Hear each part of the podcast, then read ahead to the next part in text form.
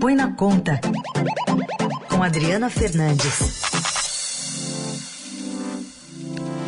Oi, Adri, bom dia. Oi, Carol. Oi, Racing. Bom dia a todos. Bom dia.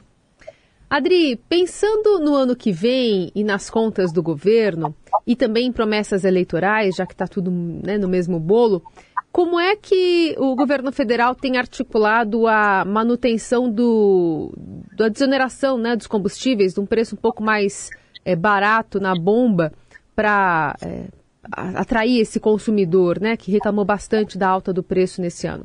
Carol, é muito caro, é muito caro para o governo desonerar os tributos sobre a gasolina e o diesel. Esse é um ponto muito importante de avaliação sobre prioridades é, orçamentárias que o Daniel Wetterman há pouco é, comentou aqui na Rádio Eldorado. O governo vai abrir mão de 53 bilhões de receita no ano que vem para bancar a prorrogação da desoneração do diesel, da gasolina, do GLP e outros combustíveis. Essa medida era esperada por causa da pressão do presidente Jair Bolsonaro e das promessas de campanha, mas a equipe econômica era contrária à manutenção de incentivos ao consumo de gasolina. Pelo menos esse combustível, ele queria que, ah, que o orçamento já não contasse mais com a desoneração de tributos, que elas estão em vigor e vai até 31 de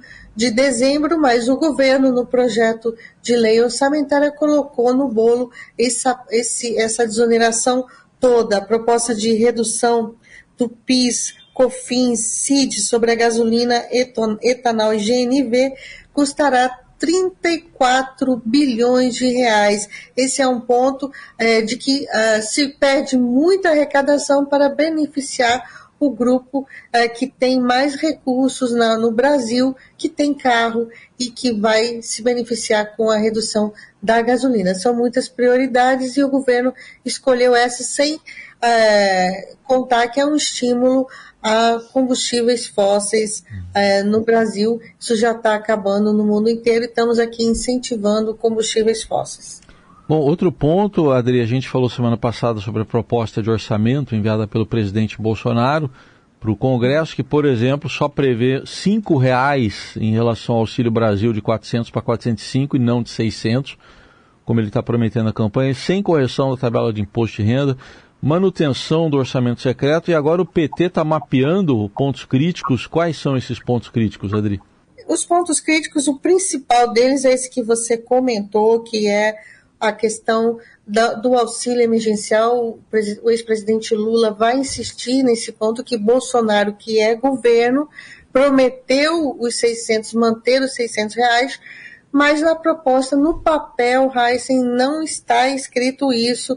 Outra, outro ponto mapeado pelo Partido dos Trabalhadores é o, o pelo quarto ano é, pelo, pelo quarto ano consecutivo não há o governo Bolsonaro não aumenta o salário mínimo acima da inflação, e essa é uma promessa de Lula, do ex-presidente Lula, que é garantir um ganho real, ou seja, acima da inflação para o salário mínimo. Se ele vai conseguir, é outros 500, já que o salário mínimo, o reajuste do salário mínimo tem um impacto muito grande nas contas públicas, ele ele, ele serve de base para muitos benefícios sociais, como da Previdência, e, e benefícios previdenciários e sociais, como benefício de prestação continuada para idosos e pessoas com deficiência.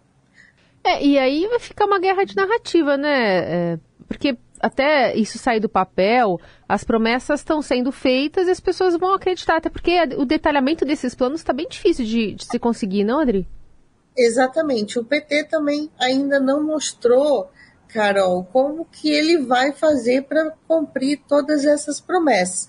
Ele também uh, diz que uh, reclama do fato de que o orçamento ele foi feito com base numa previsão de crescimento do produto interno bruto de 2,5%, que não é na avaliação do partido e também de economistas do mercado financeiro, não é factível diante do fato de que em 2000 2023 vamos sentir ainda mais os efeitos da alta de juros e ah, esse, esse ano esses efeitos foram contrapostos com uma, uma, série de medidas de estímulo ao consumo e outras, outras medidas que o governo Bolsonaro adotou para chegar agora na eleição com um ambiente econômico mais favorável e ele está conseguindo. O PIB, é, o PIB aumentou, a massa salarial também, a, o crédito, a, ele ativou o crédito por, por meio de linhas né, de crédito, dos, sobretudo dos bancos oficiais, e também ele uh, turbinou o auxílio emergencial, que a gente, o Auxílio Brasil, desculpa, o Auxílio Brasil, de, de, 500, de 400 para 600 reais até o fim do, do ano. Tudo isso incentiva o consumo. Vamos chegar na eleição com uma economia mais favorecida para ele. Se vai dar voto, são outros 500. Outros 500 mesmo, o termo, né? O mais adequado. Trocadilho serviu para esse serviu. caso. Serviu, né? serviu.